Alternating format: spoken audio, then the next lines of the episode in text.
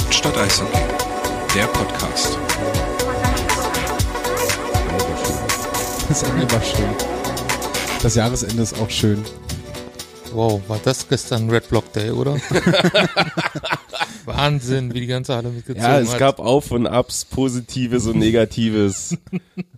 Ich habe gerade noch überlegt, ob wir äh, den Schein aufrechterhalten, dass wir hier jetzt tatsächlich äh, nach Weihnachten aufnehmen, aber ich glaube, das kriegen wir nicht ganz Ja. durchgezogen. naja doch, ich habe gerade eine aktuelle Tageszeitung vom 28. in der Hand. Oh, was steht da drinne? So, hä? Was steht drinne? Nur Scheiße. Ist das deine Medienkritik? Ja, genau. Stille. Ja. nee, also wir nehmen heute am 23.12. auf. Ähm, die Folge erscheint aber, wie ihr jetzt mitbekommen habt, erst nach den Feiertagen. Ähm, daher auch äh, heute nicht sportlich aktuell. Aber wir hatten euch ja in der letzten Episode und dann auch nochmal über Social Media aufgerufen, uns eure Spieler der letzten Dekade, äh, eure Lieblingsspieler, Trainer der letzten Dekade zu schicken. Denn ja, in ein paar Tagen geht das Jahrzehnt zu Ende. Und da kann man ja dann mal auf das letzte Jahrzehnt zurückgucken aus Sicht der Eisbären. Und das wollen wir heute machen. Wollen ähm, von uns jeweils dann den besten Trainer, Torwart, Verteidiger und Spieler, äh, Stürmer nennen. Und natürlich auch eure quasi Starting Six dann damit einbringen und uns darüber ein bisschen unterhalten und damit das Jahr Hauptstadt Eishockey Jahr 2019, also was den Podcast angeht, dann auch äh, beenden und ja, wird glaube ich ganz interessant. Sehr sentimental nochmal zum Ende des Jahres, ne? Zum Ende des Jahrzehnts, ja Jahrzehnt. sentimental. Wahnsinn. Zum Glück habe ich genug Taschentücher bei mir. Aber nur weil du ein bisschen erkältet bist. ja. Auch für mich greift der enge Spielplan. Ja. Aber gut. So, wie fangen wir an? Wie ist der Plan? Ich wollte euch gerade erstmal fragen, wie so allgemein dieses Jahrzehnt der Eisbären für euch in Erinnerung geblieben ist oder in Erinnerung ist. Ich denke nur von Saison zu Saison. nee, also ich find's echt schwer. Ähm, das, das halt so, so als, als, äh, als eingeschlossenen Raum, nenne ich es jetzt mal, das so anzusehen. So, und wiederum fand ich es halt sehr cool, halt noch geguckt, okay, welcher Spieler ja nun wirklich dann noch bis wann da war. Also bei anderen, also bei manchen Spielern habe ich gedacht, die waren schon früher weg. So, ähm, das fand ich halt ganz interessant und halt wirklich nochmal so mehr oder weniger Revue passieren lassen, so was ist passiert. Aber ich denke mal, im Großen und Ganzen war es doch schon äh, ein erfolgreiches Jahrzehnt. Mit den Meisterschaften, mit dem einen oder anderen guten Spiel, was dabei war. Also langweilig war es nicht. Ja, war wirklich alles dabei, also bis auf Abstieg. Ja, und das kommt im nächsten. Das behandeln wir dann im nächsten Jahrzehnt. Genau. Auf- und Abstieg der Eisbären Berlin. Also dreimal Meister, ähm, einmal Finale, Halbfinale, zweimal Viertelfinale, zweimal Pre-Playoffs, wirklich auf und ab, bis auf ganz unten und ich denke, man kann mit diesem Jahrzehnt zufrieden sein. Ich bin ein bisschen enttäuscht, weil die Frieserisierung der Eisbären Berlin noch nicht abgeschlossen ist.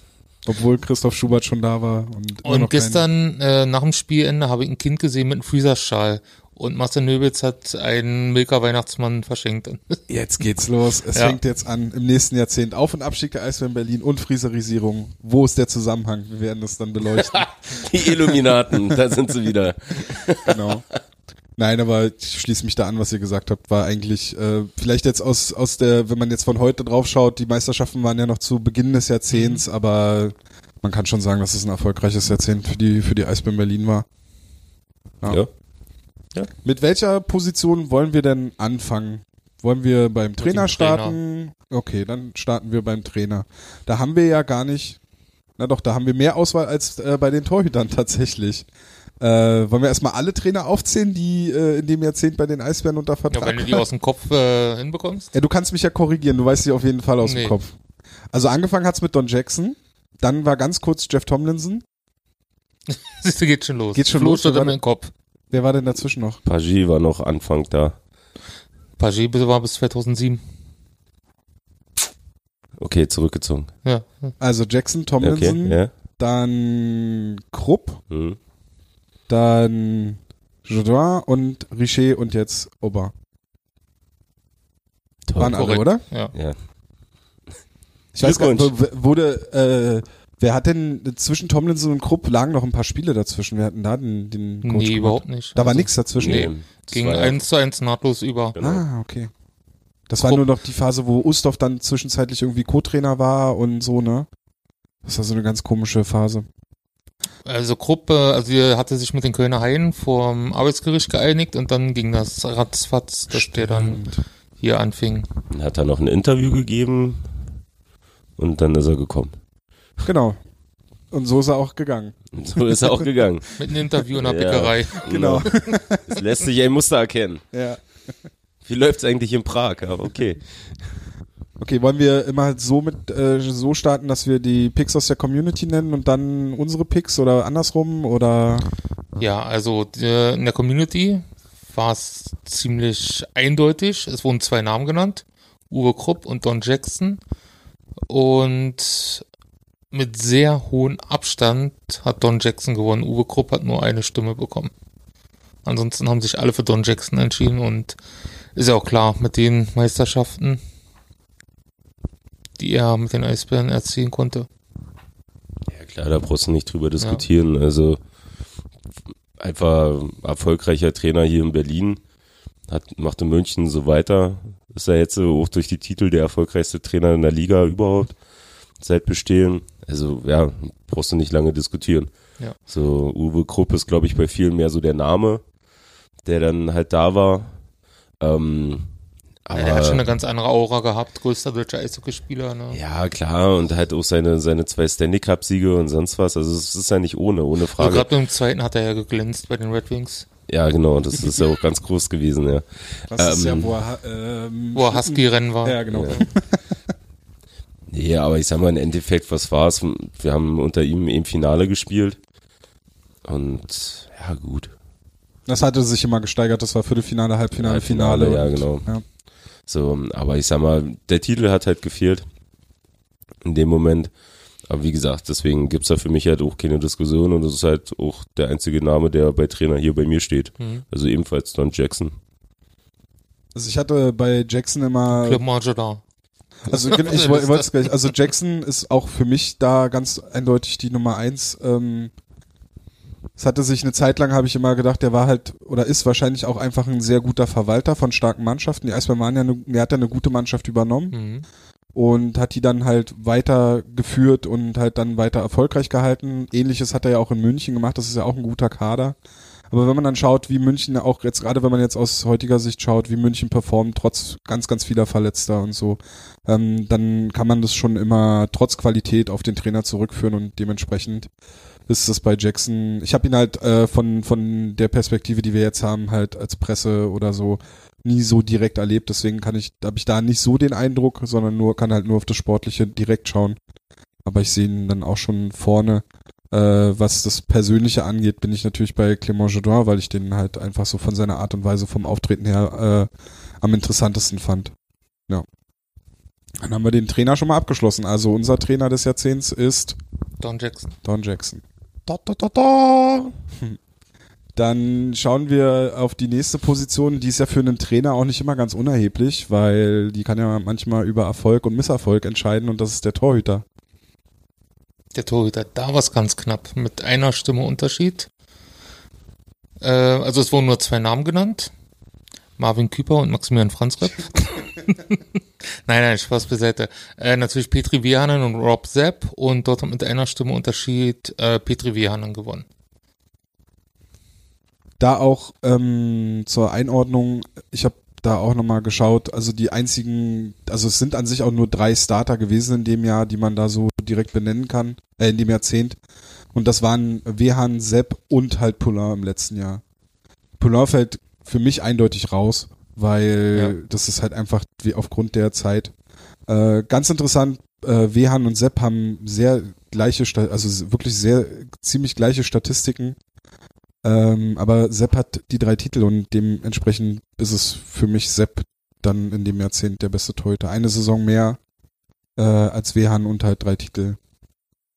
Und dann sogar nochmal den Sprung nach Nordamerika geschafft. Ja. Auch nicht so unüblich. Vor genau Ja, auch nicht so fünf Jahren jetzt. Das ist sein erstes Spiel für die, für die Philadelphia Flyers bestritten und dann zehnmal noch aufgelaufen. Ja, mit 33 Jahren, nicht schlecht.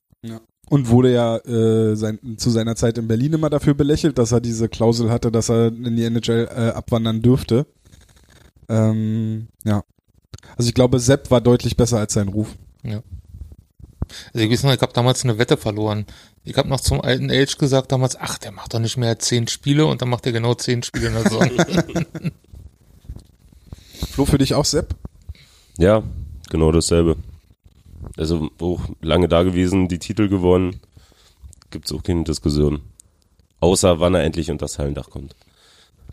Ja, im, im Vorgespräch hatte Wally ja noch gesagt, eigentlich könnte man ja theoretisch beide gleichzeitig ja, als du hochziehen. das erzählt hast, dass die beide gleiche Statistiken ungefähr Soll ich die nochmal vorlesen? Ja, bitte. Hau raus. Muss ich mal kurz mein Handy nehmen. Nicht Und vorbereitet. außerdem spricht er noch für Zepp, dass er ein Charity-Spiel mehr hat letztes Jahr. Das fehlt Wehan noch. Also diese Gazprom-Spiel. Ach, da war er dabei letztes Jahr, ja? Okay, hatte ich gar nicht mehr so auf dem Schirm. Aber okay.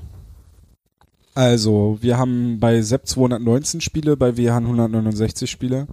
Und ähm, beim Gegentordurchschnitt, ich weiß, es ist mal eher eine Teamstatistik, aber ähm, da ist Wehan leicht besser, das ist bei Sepp 2,5 und Wehan hat 2,48. Ähm, bei der Fangquote in der Hauptrunde, also ich rede jetzt noch von der Hauptrunde, bei der Hauptrunde sind es bei Sepp über seine 219 Spiele ist die Fangquote im, im Schnitt bei 92 Prozent gewesen, bei Wehan 92,1 Prozent, also überhaupt kein Riesenunterschied. Mhm. Ähm, sehr interessant fand ich, dass Sepp nur ein Playoff-Spiel mehr gemacht hat als Petri Wehan. Das sind 43 bei Sepp und 42 bei Wehan gewesen. Und da ist schon dann beim Gegentordurchschnitt der Unterschied zu erkennen. Da waren es bei ähm, Sepp 2,43 und bei Wehan 2,9. Wehanen. Man muss aber dazu sagen, in der zweiten WH, äh, in der vorletzten Becks Fangquote in den Playoffs gehabt, das war das Halbfinaljahr. Und in dem Finaljahr ist er tatsächlich unter 90 Prozent gerutscht. Aber da hat er in der Hauptrunde einen überragenden Wert gehabt mit fast 93 Prozent. Aber den hatte Sepp in seiner letzten Saison tatsächlich auch. Genau. Also wir alle drei für Sepp, die Community auch für Sepp. Ja, Also mit haben wir Stimme Abstand. im Tor des äh, Hauptstadt Eishockey Der Starting Six. Genau im Tor des Hauptstadt der des Hauptstadt Eishockey äh, Dekadenteams. Die kann All-Star-Teams. Ey, das passt auf kein Trikot. Die Karten All-Star-Team der Hauptstadt Eishockey Berlin Powered by Podcast. Gaza. Powered by Presented and meine, all over. Rockelhurst auf dem Trikot passt, dann kriegen wir das auch. äh, steht äh, Rob Sepp und dann Halt. We Weanen hat hier gewonnen bei der Community. okay dann aber Oh. wir überstimmen die Community. Genau. Wir sind das Gesetz Aber hier. wir machen ein Community-Team und einmal das Hauptstadt Mhm. Eishockey Podcast-Team und dann ist beim, bei uns ist es Sepp und bei der Community ist es Wehane. Ja. Und dann kommen wir jetzt zu den Verteidigern. Ich denke mal, da werden wir auch von der Community etwas abweichen. Wie hat die Community abgestimmt? Äh, da haben wir zwei Leute an der Spitze. Äh, das sind dann Mickey Dupont und Frank Hördler. Die haben beide gleich viel Stimmen erhalten. Mit weitem Abstand oder war das knapper? War knapp. Gleich dahinter kommt schon Jonas Müller, Derek Warser. Jonas Müller. Ja. Verrückt. Flo. Tom. Wen habe ich? Ich habe äh, Frank Hörtler tatsächlich. So, ähm, bin ich ein bisschen überrascht. Ich hätte gedacht, da sind die Stimmen aus der Community ein bisschen anders. Also, aber auch, also auch bei, bei Frank Hörtler, der ja auch schon seit, wie weiß ich, wann sind die, die 2002, 2003, da hat er angefangen in Berlin zu spielen und gehört seitdem halt, also hat er auch mit, war ja aus diesem äh, Jahrgang mit einer der, der ersten, der dann so den Sprung dauerhaft in die DEL geschafft hat, wenn mich nicht alles täuscht. Ähm, und ist seitdem halt immer dabei und gehört halt fest zur Größe, ist in Berlin Nationalspieler geworden, ähm, da auch ein gesetzter Spieler und hat alle Meisterschaften mitgemacht, generell alle Titel, die man jetzt gewonnen hat, äh, mitgekriegt. Und von daher ist Frank Hörtler für mich der Verteidiger Ja, von für mich, diesen auch, Jahrzehnten. für mich auch, absolut. Äh, ich habe immer noch ähm, von Pierre Paget die Stimme im Kopf, wie er nach der ersten Meisterschaft 2005 sagte, in seinem Englisch, Frank Oerdler, Oerdler war fantastisch, habt ihr Frank Oerdler gesehen?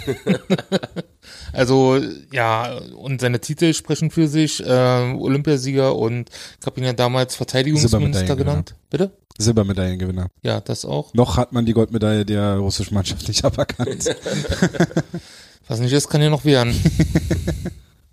ähm, ja, also unangefochten Nummer eins. Und ich gehe auch davon aus, dass er, dass zukünftig das Trikot unter sein Dach gehört und dass er auch in die äh, Deutsche Eishockey Hall of Fame aufgenommen wird. Und wenn man sich hier auf dem Rewe-Parkplatz trifft, da gewinnt man mein Herz sowieso. Der Rewe Allstar, Frank Hörtler. Presented by. Okay, dann will ich aber trotzdem dann noch ein paar andere Namen ins Spiel bringen, damit wir das bei mir auch sehr weit oben, auch auf, einfach aufgrund der Dauer, die er bei den Eisbären ist, auf, aufgrund seiner seiner so langsam das Alter an. Aber er hat über eine ganz lange Zeit auf einem sehr hohen Niveau gespielt und was mich bei Hördler dann noch angepasst hat. Und ähm, es ist bei mir, wären es halt Verteidigerpartner, mit denen Hördler zusammengespielt hat. Äh, auf jeden Fall Dupont ist bei mir auch sehr weit oben. Äh, Richie Regier muss man auf jeden Fall auch benennen, finde ich, in dem Zeitraum. Aber für mich wäre es der Pick Derek Walser, ähm, der auch neben, neben Hördler gespielt hat. Äh, Walser hat 100 Spiele jetzt in dem Jahrzehnt gemacht, hat einen Meistertitel geholt. Ähm, und war für ich fand ihn immer sehr interessant, ihn zu beobachten, hat offensiv sich gut eingebracht, hat defensiv äh, eine gute Arbeit gemacht und dementsprechend äh, wäre es dann jetzt für mich Walser einfach aus dem Grund, um dann da auch mal eine andere, einen anderen Namen dann auch halt mit reinzubringen. Also es ist jetzt nicht so, dass der jetzt mega, mega, äh, Mhm. der, der die krassen Statistiken hatte, aber ich fand den halt immer gut. Ja, ne, der hat halt spektakulär gespielt, ne? Also es war ja immer so ein, so ein Ding zwischen über die eigene blaue, über die eigene rote und hast du schon gedacht, na, was passiert jetzt? Hm. So, manchmal hat er dann noch ein Ding da rausgezaubert. Äh, ja, klar. Von daher ist er, ist er dann auch einer, der wieder zurückgekommen ist. Ähm, also von daher nicht, nicht uninteressant. Also da, das spricht halt dann nochmal zu, zu Hördler, dann halt auch immer für Hördler, weil er neben Walser und Regier dann halt auch immer die eher defensivere Rolle eingenommen hat. Ähm, und dann erst später diesen offensiveren Part gefunden hat oder halt, wenn, wenn er nicht an der Seite von denjenigen gespielt hat und das hat mich dann deswegen, ich bin schon bei euch, was Hördler angeht, aber es ist halt, wäre halt langweilig, wenn wir jetzt alle drei Hördler nennen würden. Wir müssen ja auch zwei Verteidiger aufstellen, also insofern. Ja, also gerade bei Derek Walser habe ich noch in Erinnerung, ähm, also Mickey Dupont spielte schon ein Jahr hier in Berlin, dann kam Derek Walser und die beiden gehörten für mich irgendwie immer zusammen in der Mhm. ersten Meisterschaftszeit, die beiden genialen Verteidiger. Also haben wir aus dem Community-Team in der Verteidigung Dupont und Hördler. Ganz genau. Und bei uns ist es Hördler und Warser. Ja. Okay, cool. Ja. Dann kommen wir zu unserer Sturmreihe, zu der Sturmreihe. Mhm. Hier haben wir, äh, ist auf den ersten Platz äh, Nick Peterson, auf dem zweiten Platz Steve Walker und dann auf den dritten Florian Busch. Wäre eine Reihe, die ich äh, gerne mal so zusammen spielen gesehen hätte. Nee. Doch. Nee, irgendwie nicht. Also, wie gesagt, wir hatten es ja vorhin kurz gesagt, ich finde es halt echt überraschend, dass äh, das Bush so weit oben gelandet ist. Aber da wahrscheinlich einfach, weil es Bush ist. Mhm. Äh, eher weniger wegen dem, wegen der Statistik. Aber ich muss sagen, bei Stürmer habe ich mich halt echt schwer getan, ne? Also da war nicht wirklich einer dabei, wo du sagst, okay, der ist jetzt der Kultspieler überhaupt. Ja. Hätten, hätten wir das verlängert, hätten wir gesagt, okay, jetzt die kompletten 2000er Jahre, ähm, jetzt über die letzten 20 Jahre gesehen. Da können wir ja bei der im Jahr 2025 machen dann. Jetzt schreibt das bitte einer auf. Ähm, Das merkt sich Wally. Okay. Stimmt. ähm, nee, aber äh, da, also wirklich halt in den zehn Jahren hat, hat mir so der Stürmer gefehlt, der halt komplett äh, alles äh, überstrahlt hat, der halt komplett da war, der da irgendein Team geführt hat. Ähm, das waren immer so ein paar Saisons, die ganz gut waren, aber da hast du halt nicht so den großen Riesenstar gehabt, sag ich jetzt mal. Ich glaube, so Leute wie Dennis Peterson oder Steve Walker, da ist es blöd, dass die halt die Hälfte der Dekade davor Ja, schon da genau. gespielt haben und halt nicht so lange in dieser Dekade. Ja. Ja klar, und Walker wäre wär so ein Kandidat gewesen. Mhm. Aber wie gesagt, also wirklich, was, was so danach kam, habe ich mich halt echt schwer getan. Ja. So vom Namen, wenn du danach gehst, ist es halt für mich dann eher ein Jeff Friesen, ähm, der dann zu uns gekommen ist, schon allein durch die jahrelange NHL-Karriere und die ersten Spiele, die er hier auch gemacht hat, ähm, hat er auch gut gepunktet, ähm, bevor es dann wieder mit Verletzungen losging und er dann noch aufhören musste. Äh, aber halt wie gesagt, also ich tue mich da halt echt ganz schwer und halt auch aus dem aktuellen Kader, wo ja auch schon genug dabei sind, die ja nicht äh, auch schon zwei, drei Jahre hier spielen, ähm, fehlt mir halt auch irgendeiner, wo du sagst, okay, genau das ist er jetzt äh, für die, die letzten zehn Jahre, der jetzt hier als Stürmer genannt werden muss. Hm. Also da hatte ich mich halt wirklich schwer getan. Wie gesagt, wenn ich einen Namen sagen muss, was ich ja heute muss, dann, dann äh, ist es tatsächlich Jeff Friesen. Mhm. Interessant. Ich habe ja eine Liste für uns angefertigt mit den ganzen. Also ich bin in der Dekade zurückgegangen und habe immer die äh, besten zehn Scorer des jeweiligen Jahres zusammengetragen und habe daraus dann eine gesammelte Liste erstellt. Und ich war am Ende tatsächlich überrascht, dass André Rankel in jedem Jahr der letzten Dekade unter den Top 10 Scorern als einziger Spieler äh, unter den Top 10 Scorern der Eisbären war zum Ende Kann er der Hauptrunde. jetzt? Jetzt ist er ja wieder da, ne? Jetzt, wenn wir Mhm. dann kurz aktuell werden, ist er ja wieder da, muss man sehen. Jetzt vielleicht auch mit der Verletzung von Aubrey und mal gucken, wie seine Rolle sich da findet jetzt in der Mannschaft, wenn er mal länger fit ist. Ähm, aber ich war wirklich sehr, sehr überrascht. Er hat auch die meisten Punkte gemacht in dem Zeitraum. Ähm, er hat 447 Spiele gemacht. Das sind auch die meisten Spiele von allen Eisbären in der Dekade. Ähm, hat auch, glaube ich, wenn ich es richtig sehe, oh ja, hat auch die meisten Playoff-Spiele äh, bestritten, ist dort eigentlich in allen Statistiken weit oben. Und wenn man dann halt im Nachgang bedenkt, dass, dass, dass äh, er halt immer wieder irgendwie gebasht wird für, für seine Art, für sein Auftreten, man dann halt einfach nur kalt auf die Statistiken schaut, dann ist das Ja. schon eine beeindruckende Karriere, die André Ranke spielt. Ähm, über seine Persönlichkeit kann man natürlich streiten und ob er die richtige Person für die Rolle des Kapitäns ist, kann man natürlich auch streiten. Aber äh, wie gesagt, wenn man nur die Statistiken betrachtet, äh, ist es schon beeindruckend und sollte auf jeden Fall hier eine Erwähnung finden, finde ich, ähm, wenn es der einzige Spieler ist, der da immer wieder auftaucht. Florian Busch finde ich aus der Community einen, sehr guten Pick, weil der halt auch ein Spieler war, der vor allem durch seine Vielseitigkeit aufgefallen ist. Ähm, der muss ja auch dran denken, in der Zeit, wo Olver und Telexen nach Berlin gekommen sind, das war ja auch in der Dekade, war immer die Frage, wen stellt man denn zu den beiden und es ist dann Florian Busch geworden und er hat, glaube ich, dadurch dann halt auch einfach nochmal einen Sprung gemacht. Also gerade statistisch hat er äh, in den Jahren, wo er neben den beiden gespielt hat, halt wirklich sehr, sehr gut performt. Ähm, Rankel zum Beispiel auch äh, war eine Saison dabei, wo er halt wirklich, ich glaube sogar Topscorer am Ende der Hauptrunde war. Äh, das war die Saison, wo Brière und Giroud da waren. Er hat halt dann natürlich, also er hat ja neben den beiden gespielt, oder vor allem dann äh, neben Brière, der ein bisschen länger da war. Ähm, und äh, hat dann natürlich davon auch ein bisschen profitiert. Äh, du hast Jeff Friesen genannt, dann nehme ich TJ Mullock. Was?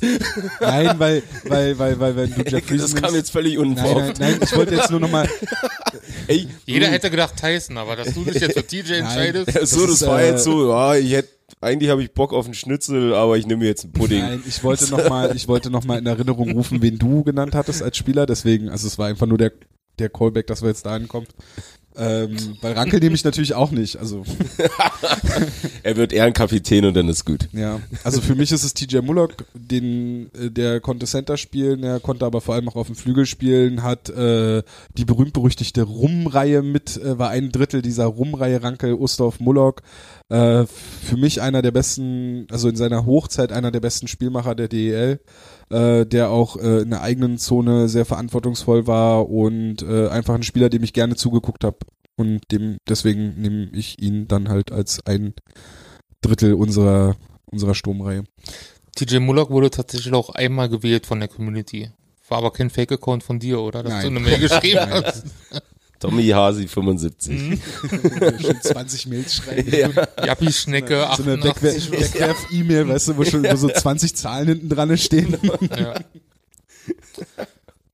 äh, mir ging's so ähnlich wie Außerdem Flo. hätte ich Sebastian Streu gewählt, natürlich. Ja, mir ging's so ähnlich wie Flo, äh, dass ich mich überhaupt nicht entscheiden konnte, aber da wir hier jetzt deine Liste haben und gehe ich einfach nach den Zahlen und sag André Ranke. Du nimmst André Ranke. Ich nehme André Ranke. Dann haben wir schon die zweite Person aus der Rumreihe. Verrückt. Also haben wir TJ, Ranke und Jeff Friesen. Die Ruffreihe. Rumpf. Sehr cool. Also aus der Community ist es Waren's tatsächlich. Nick Peterson, Steve Walker und Florian Busch. Und wir haben Ranke, Moloch und Jeff Friesen. Findet ihr das überraschend, dass Nick Peterson Erster geworden ist? Ja, also überraschend ja, Hm? Aber hey, der war halt äh, beliebt für seine Art zu spielen und ich glaube auch ein bisschen für sein Äußeres. Kann man, glaube ich, auch, also war halt, ist auch ein Schönling. Ein gut, guter, gut anzusehender Mann, muss ich auch sagen. Nicht? Okay. Äh, du, Geschmäcker sind unterschiedlich, alles gut. Ähm, aber ich fand ja tatsächlich, als er dann nach Klagenfurt gegangen ist, dass der Abgang so erstmal nicht zu kompensieren war. Also wir hatten ja da auch ein, zwei Artikel zugeschrieben und vor allem über seine Fähigkeit als Spielmacher und äh, er hatte halt auch ähm, dieses eine äh, Playoff-Jahr, wo er ja wirklich alles abgerissen hat ähm, und hat ja auch fast einen Punkt pro Spiel in 32 Playoff-Spielen. Also das ist schon schon schon stark gewesen. Also insofern war das ein Abgang, der wehgetan hat, aber finde ich nicht überraschend, dass der, dass der so, äh, finde ich überraschend, dass er so hoch gewählt wird, aber dass er da drin ist, finde ich nicht überraschend. Ja, er wollte mal Meister werden, hat er mit Klagenfurt geschafft. Ja, Anders gefragt, findet ihr es überraschend, dass äh, Spieler dass wie wir, dass du TJ Muller gewählt hast, ja. Ja. wirklich? Warum? Ja, das ist die größte Überraschung überhaupt. Warum? Was, was spricht gegen TJ Mullock aus deiner Sicht? Ja, weiß nicht, also weil, gut, und das war ja nun das, was ich zum Anfang gesagt habe, also für mich ist das halt auch so ein Spieler gewesen, der hat halt zwei gute äh, Seasons gehabt und das war's dann aber auch. So, dann war er halt auch nur einer von vielen. Ich habe den siebenmal in den Top Ten gehabt von den zehn Jahren. Ja, kann ja also ich, sag, sein. ich sag's nur. Ja, ja, nee, du, pf, alles gut. Aber ich sag ja, also das wäre jetzt trotzdem nicht meiner gewesen, wo ich sage, okay, der wird vom großen Tom Kanzock gewählt. Also wirklich überraschend. Er würde Lukas Reichel so- schon seit neun Jahren hier spielen, hätte ich den natürlich gewählt. Ja, natürlich, würde das ganze Team aus Reichel bestehen. Ja. Aber er hat halt, also jetzt nochmal auf Mullock gesprochen, er hat die drittmeisten Punkte hinter Olver und Rankel. Und äh, wie gesagt, also ich fand den Ja, na, die Punkte hat er ja nun gemacht und genau das, was du meintest, weil er dann äh, viele Vorlagen gegeben hat, dann da halt nur noch in dem eben Jahr äh, zwei sehr gute Mitspieler hatte, die sich gegenseitig bedient haben. Da hat er halt gut gesammelt. Ähm, um Gottes Willen, also ich will da jetzt nicht absprechen. Steht ja auf einem Niveau quasi mit Florian Busch, ne? Oha. Also An- ja, an Bullock sich- hat zehn Tore mehr als Busch und acht Vorlagen weniger und insgesamt nur zwei Punkte mehr als Busch. Ja.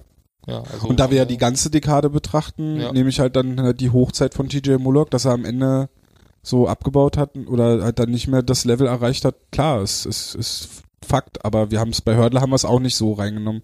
Weißt du, also Hördler hättest du dann auch so, wenn du die letzten Jahre betrachtest, rutscht er halt auch Mhm. eher raus. Und deswegen, Bush wurde jetzt aus der Community schon genannt und dann bei Olver habe ich Schwierigkeiten.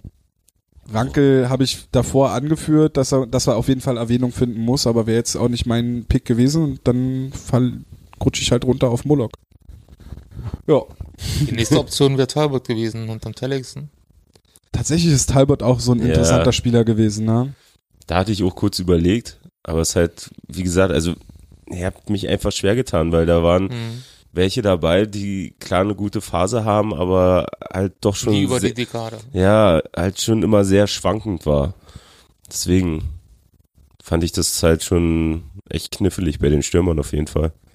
Was ich interessant fand, war, dass so Spieler wie äh, Peter Pohl oder äh, Spencer Mahacek, die halt nicht lange da waren, halt aber in den Zeiten, wo sie da waren, halt auch immer dann, also auch in dieser Liste halt mit aufgetaucht sind. Also Peter Pohl, der mit 77 Punkten in 103 Hauptrundenspielen zum Beispiel äh, in der Liste auftaucht oder Mahacek, der halt auch in zwei Jahren halt aufgetaucht ist.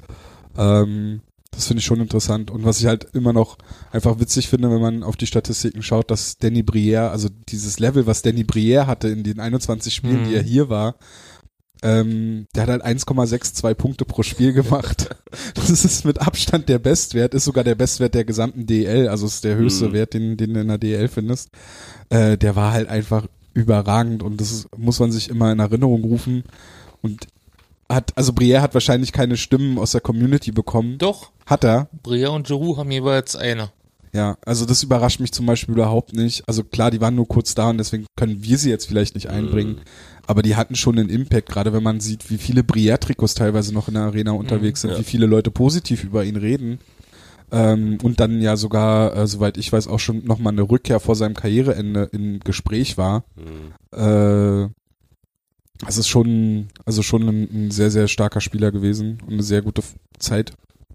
Ja, in der generell waren es ja wirklich mal zwei Stars aus der NHL, Ja. so bei, bei dem Lockout, also es war ja dann auch nicht irgendwer, ich, wenn du das halt vergleichst mit dem Lockout äh, 2005, Mit Ähm, Kölzig und Kohl. ja, ich sag mal genau, Kölzig hat halt jedem was gesagt, er hat auch drüben ein Standing gehabt, ähm, aber wer war ein Eric Holt bis zu dem Zeitpunkt? Der ist ja dann auch erst nach dem Lockout gegangen, äh, gekommen oder Nathan Dansey. Der hat hier seine Grundlagen für den späteren Stanley Cup gesiegt. Richtig, gelegt. richtig, so schaut's aus. Ähm, aber halt Dempsey, so wer hatten den gekannt? So, das waren halt Spieler, die zu dem Zeitpunkt halt gepasst haben. Ähm, aber es waren halt nicht so eine riesengroßen äh, Spieler wie, wie halt Giroud und Prière. Vor allem mit Giroud, da hast du nun äh, das, das Gesicht der Franchise äh, aus Philadelphia, der halt hier war. Coverboy, dann auch noch im selben Jahr bei EA Sports, ne? So beim NHL-Teil gewesen. Also das ist schon- ist schon eine Hausmarke gewesen, auf jeden Fall. Deswegen. Wann ist der nächste Lockout? 2022, oder? Ich glaube, der wurde jetzt so ein bisschen aufgeschoben, weil die sich da irgendwie geeinigt haben. Also es ein, zu 21, 22 Mhm. so in dem Dreh könnte, könnte der nächste Lockout passieren. Ja. Ja. Kommt Gawanke zurück. Ja, ist das ey, wirklich Gawanke, Reiche und so weiter? Das ist so ein Team. das Kinder. läuft. Ja, Kinder wäre dann Taro Jentsch, in Köln, mit, Anschitschka. in Köln mit McDavid und Dreiseitel oder was. Die Eisbären holen dann ihre ganzen äh, selbst au oder ausge mit ausgebildeten Spieler zurück und Köln sagt dann halt, oh, wir haben McDavid. Ja. Der Leo bringt mal seinen Freund mit. Ja. Ja, aber wirklich, wenn man da mal in die Zukunft denkt, also ich glaube, der Impact fürs deutsche Eishockey, wenn die in einer Saison mal zurückkommen sollten, der wird schon enorm sein. Ja, das war ja auch krass, wie gesagt, also meine, meine Lieblingssaison DL war ja immer noch 05, 06, äh, wo du halt viele, viele Lockout-Spieler hattest. Ähm, und du hast halt gesehen, Die waren aber nur 4, nur 5 da. oder 04, 05 dann so rum, Entschuldigung. Ähm, aber du hast halt gesehen, wie die Qualität sich in der Liga halt hochgeschraubt hat und wie man halt auch noch versucht hat, die Jahre danach äh, die Qualität zu halten, was wiederum, glaube ich, dann auch einen guten Ruf äh, für die Liga gemacht hat. Die Spieler, die halt wieder rübergegangen sind, erzählt haben, okay, so Rumpf-Eishockey ist das dann auch nicht und spielen nicht nur in irgendwelchen Hütten oder so. DEL kannst du schon mal machen. Ähm, wie, wie hoch da wirklich der, äh, die Qualität in der Liga war, die jetzt leider meiner Meinung nach wieder Stück für Stück zurückgeht. Ähm, aber das fand ich halt wirklich enorm, was da die Spieler nochmal reingebracht haben. Und dann halt auch nochmal, du auch manchmal ein ganz anderes Spiel gesehen hast. Das fand ich schon ziemlich cool. Ich fand's genial. Ähm, Lockout-Spieler Mike York, der war 2004, 2005 in Iserlohn und ist dann sechs Jahre später nach seiner NHL-Karriere wieder zurückgekommen und hat noch fünf Jahre hier gespielt. Also ihm muss ein Lockout so gut hier gefallen haben in Deutschland, dass er meinte, okay, nach der NHL kann ich noch ein paar Jahre hier machen. Ja. Hat nicht Joe Thornton auch seine Frau äh, in der Schweiz Davos. kennengelernt, Ja. auch während des Lockouts und hat ja Mhm. immer, ge- also hat er, oder sagt er, dass er seine letzte Saison auf jeden Fall dann dort spielen wird, weil er dann dort Mhm. auch sesshaft werden möchte dann danach. Also hat dann immer schon so einen positiven, positiven Impact. Ich würde nicht unbedingt sagen, dass das äh, spielerische Niveau jetzt schlechter wieder geworden ist als seit dem letzten Lockout. Ich glaube, das spielerische Niveau der DL ist jetzt gerade sehr gut. Insgesamt in der gesamten Mhm. Liga. Ähm, aber man kann schon auch zum letzten Lockout, jetzt gerade was die Eisbären betrifft, mit Brière und Giroud. Ich meine, Giroud war halt schade, weil er, weil er dann die Gehirnerschütterung hatte und wieder zurück ist, relativ schnell. Aber auch gerade Brière, das war ja kein Spieler, der einfach nur hierher ist, um halt sich, um sich zu bewegen und auf ein bisschen besseren Niveau als in einer Trainingshalle äh, sich in Form zu bringen, sondern die haben ja wirklich, also die waren ja wirklich Leistungsträger und haben ja wirklich äh, angezogen und es waren ja nicht nur, waren ja nicht nur die beiden in der DL, also Jamie Benn in, in Hamburg zum Beispiel hat ja auch stark gespielt und alles, was in Mannheim war und so. Also da waren ja viele, viele, viele Spieler äh, in der DL oder auch in der DL2, Wayne Simmons zum Beispiel in Krimitschau, das war ja, Ja. auch so ein, so ein interessantes Abenteuer. Also Und wer war da noch? Ähm, die waren auch zu zweit. Simmons und Stuart, Genau, Chris Stewart. genau. Weil die haben ja damals in der Jugendmannschaft zusammengespielt, aber Mhm. nie als Profis und haben beide denselben Agenten und da haben sie gesagt, okay, wir wollen noch Europa haben, wollen aber nur zu Teams, wo wir definitiv zusammenspielen können. Ja. Deswegen, die waren ja, waren ja auch nicht lange Krimitschauer. Nee, die waren auch nur ein paar Wochen. Ja, ich kann ja. mich noch an dieses Foto erinnern von dem einen DL2-Spieler, der sich mit äh, Simmons geschlagen hatte, Mhm. der dann ein Selfie von sich gepostet hatte. So sieht man aus, wenn man eine Faust von einem, von einem NHL-Spieler frisst oder irgendwie sowas. Und einfach nur, das ganze Gesicht war einfach nur blau und lila.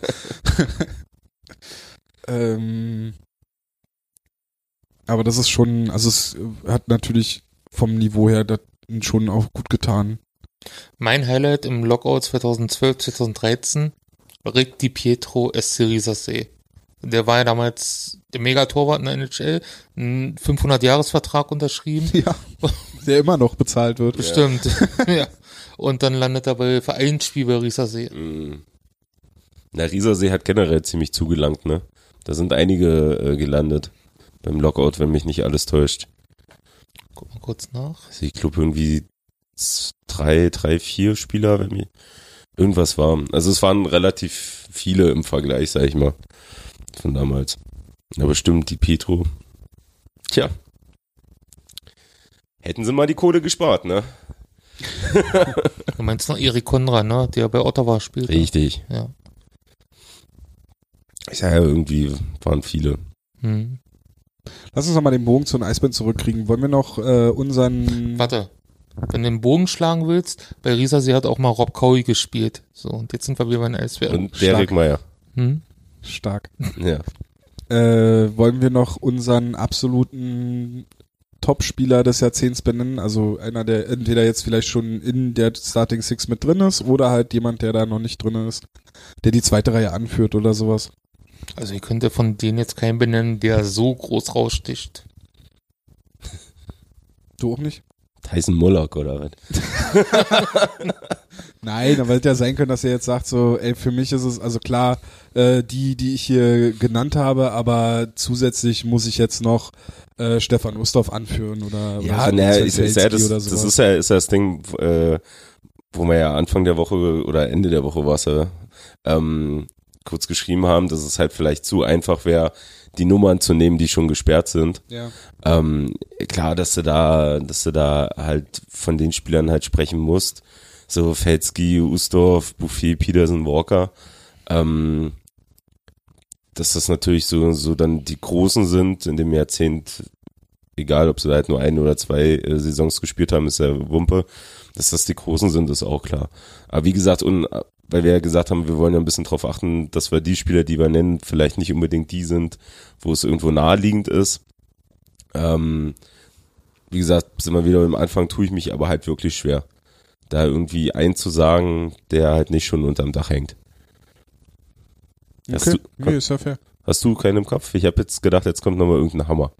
Nee, also wie gesagt, ich habe halt, äh, was ich vor, bevor wir mit den Stürmern angefangen haben, also ich habe jetzt die letzten Tage auch äh, zu Hause immer wieder ich, äh, gesagt, ich kann noch nicht André Ranke zum Spieler des Jahrzehnts machen. Das, das widerspricht ja allem, was ich im Podcast gesagt habe oder auch schon geschrieben habe in Kritik zu André Ranke. So, aber man muss es schon halt, äh, man muss es schon, betrachten. man Es muss gab es ja auch einen André. Ranke vor Hauptstadt Eishockey.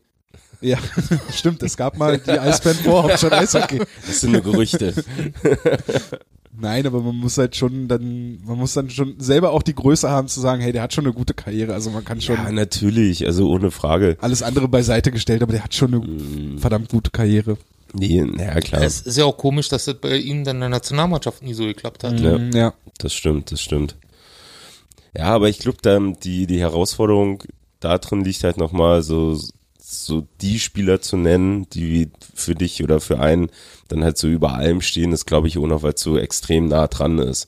Und ich glaube, der Unterschied ist auch, du hast ja nicht diese Topstars wie in der NHL. Da kannst du zum Ja. Beispiel sagen, Ovechkin und Backstrom, die sind ganz oben. Oder äh, wie ich wer bei jetzt bei Toronto da ist, ähm, die sind noch jung, aber ja, ja, Aber, aber du hast, du hast halt nicht so das Ding, wo du halt schon sagen kannst, okay, hey, du siehst hier gerade einen zukünftigen Hall of Famer. Ja. So, das, das Level hast du halt nicht. Das ist auch das, was du, Mhm. glaube ich, so ein bisschen meinst, Wolli. genau. Ähm, das Hier ist alles irgendwie ein Level und niemand sticht Ja, so großartig raus. Ich sage, ich glaube, das, das wäre halt einfacher und wir hätten da vielleicht einen noch größeren Mix, wenn wir halt wirklich ähm, das, den, den Zeitschrein noch weiter gezogen hätten, wenn wir wirklich gesagt haben, wie sich von den 2000er an, So, da fallen mir halt spontan so eine Alex Godinho, ganz ja, klar. Sowieso. So, und wer denkt da nicht sofort an Hardy Gensel? ähm, aber halt so eine Leute wie, wie Marc Fortier, Und Mike, jetzt Watzke. richtig, so, hier Sven Blumentritt, ähm, Kelly Fairchild, so, äh, Mike Bullard. Mindestens einen Namen hast du dir gerade ausgedacht. Nein. gibt's tatsächlich. Ja. Ich weiß. So. Deswegen, Sogar, es gab sogar mal einen Ingo Angermann bei den SW. richtig. Kenn ich sogar. Ja. Also den Namen. Ja, aber das war auch sehr lustig, wo ich dann so die, durch die Kader geguckt hat und dann, wie gesagt, automatisch dann nochmal auf die äh, älteren Jahrgänge geguckt. Mhm. Ey, da sind Nachwuchsspieler dabei gewesen. Ich hab die noch nie gehört, die Namen. Wie zum Beispiel So, weiß ich nicht mehr. Ich hätte es mir echt mal rausschreiben müssen. Patrice Lugos. Ja, da waren ganz, ganz viele Abgefahrene dabei. Mhm. Vielleicht sollten wir das mal machen, wenn wir hier mit unserem Lotto-Bingo durch sind, machen wir eine Liste äh, der vergessenen Nachwuchsspieler. Ja, oder so eine, Die vergessene so Kinder. Oder wirklich so ein äh, ausge, ausgedacht oder Von der Sandino-Straße. Oder sowas. Ja, genau. Die vergessenen Kinder aus Hohenschnauzen. Ja. Und dann nimmst du mal einen Namen, der ist ausgedacht und einen Namen, der ist tatsächlich Ja. da gewesen und Oh, dann das wäre übrigens ein schönes Spiel, wenn wir nochmal eine Live-Sendung machen sollten. auf jeden Fall Das wäre ein schönes Ding. die Community gegen Wally. ja. Das wäre so ein Spiel, wo du da würdest du auf jeden Fall alles abreißen. ausgedacht oder echt. Sehr gut. Ich war noch eine eine Sache noch. Ich war auch überrascht, als ich da, äh, diese Liste gemacht habe, wie wie lange Marvin Küpper tatsächlich schon da ist. ja, Ich glaube 2012 oder so war das Ja. erste Jahr, wo er schon mal aufgeführt wurde im Ja, Kader. als dritter Goalie, ne? das ist Ja, genau. verrückt Ja. einfach. Dann ist er ja hier zu Chauvingang Kataraktis oder wie die heißen. Ja. Ja. irgendwie sowas. Nee, auf jeden Fall. Also, Also- echt, echt krass, ja.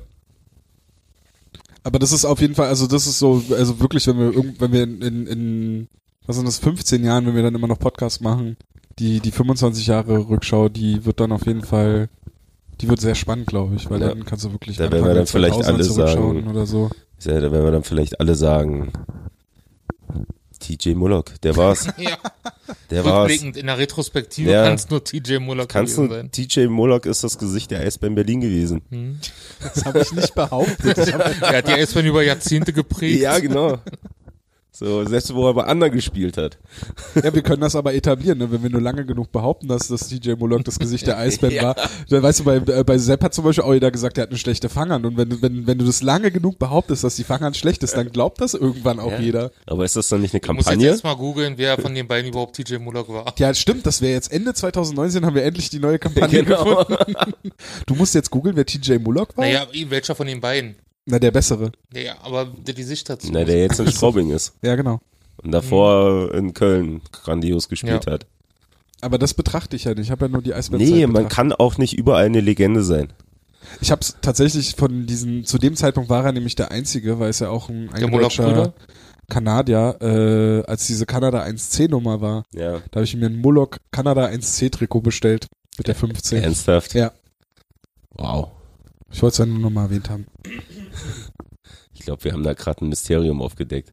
Wieso, dass ich, dass ich Spielmacher mag, dürfte mittlerweile, äh, glaube ich, bekannt sein. Ja, wie Streu. Nee, aber guck dir die anderen Spieler an, die ich mag. Also sind meistens kreative Spielmacher. Hardy Gensel. Okay, dann sind wir, ey, wir sind, wir sind voll schnell. Ich dachte wirklich, wir brauchen länger, ne? Aber wir sind, wir sind, Wir sind uns schon zu durch. einig gewesen. Wir sind uns zu einig Das gewesen. ist echt schlimm, ey. Zu viel Harmonie hier. Ja. Dieses verdammte Weihnachten. Aber es passt ja auch genau, es passt ja auch in die Zeit. Ähm, außerdem, die meisten Leute müssen ja jetzt Silvester vorbereiten, Feuerwerk kaufen und äh, jetzt habe ich äh, Entschuldigung, Schnaps. äh, Schnaps äh, äh, kochen oder Schnaps brennen, kochen. Schnaps brennen, äh, eine Bohle vorbereiten, das Essen das von, du von, Dusseku. von Dünn vorbereiten. Was? Ich hab's nicht verstanden. Das ist Punsch, du dusselige Kuh. Ach so. Aber du kennst du, oder? Das Zitat. Es kommt mir bekannt vor, aber Ja. ich weiß gerade nicht woher. Dann, Klärt mich auf. dann schalt Silvester einfach mal einen Fernseher an. Alles Irgend, klar. irgendein öffentlich-rechtlichen Oh nee, das kommt, kommt richtig wenig. So, Ja. ich glaube, die einzigen, die es die es raushauen, ist der SWR irgendwie. Aber es ist echt wenig. Kann ich mir nicht vorstellen. Kommt auf jeden öffentlich-rechtlichen Nee, Sender. das ist Ist es, äh, tatsächlich ist es echt Familie Heinz Becker oder was? Nee. Nee, Familie Heinz Becker ist nochmal was ganz anderes, richtig. ne? Ah, die Sein kommen auch zu, Weihn die kommen auch zu Weihnachten, ne? Wie bitte? Ein Herzen, eine Seele. Achso, bei uns in der Familie war die Tradition immer äh, Dinner for One. Deswegen kenne ich das. Das nicht. ist ja der Klassiker auf jeden Fall. Ja, das war bei uns immer. Genau. Was ist eure Tradition an Silvester? Schreibt uns bitte nicht. Genau. Schreibt uns in, nur in die YouTube-Kommentare. Bei Facebook äh, schreibt ihr uns, wie äh, einverstanden ihr mit unseren Picks seid. Bei Twitter schreibt ihr, warum TJ Moloch der beste Spieler des Jahrzehnts war. Und bei Instagram könnt Macht ihr ihr was mit den Hundefiltern? Ja, wann die Kommentare? Ist egal. Sollen wir uns überall verlinken? Genau, einfach überall, verlinkt uns überall. Unsere Menschen müssen explodieren vor Richtig. Silvester.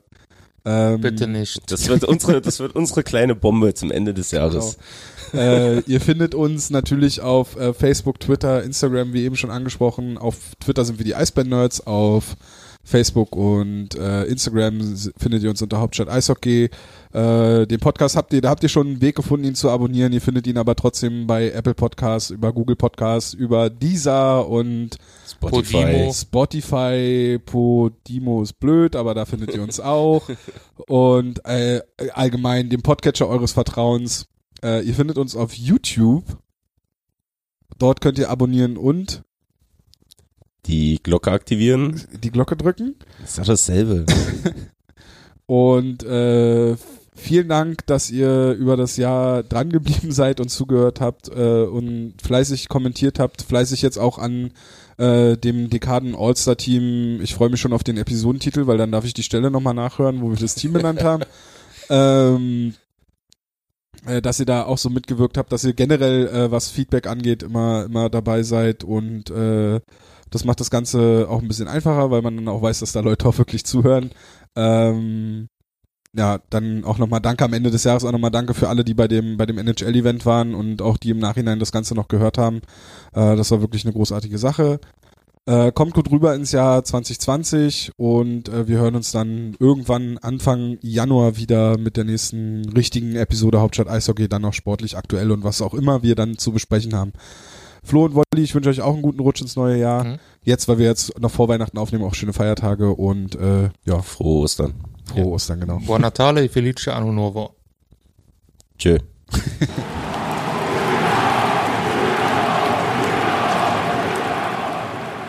Hauptstadt Eishockey, der Blog, die, die machen gute Sachen. Sind gut.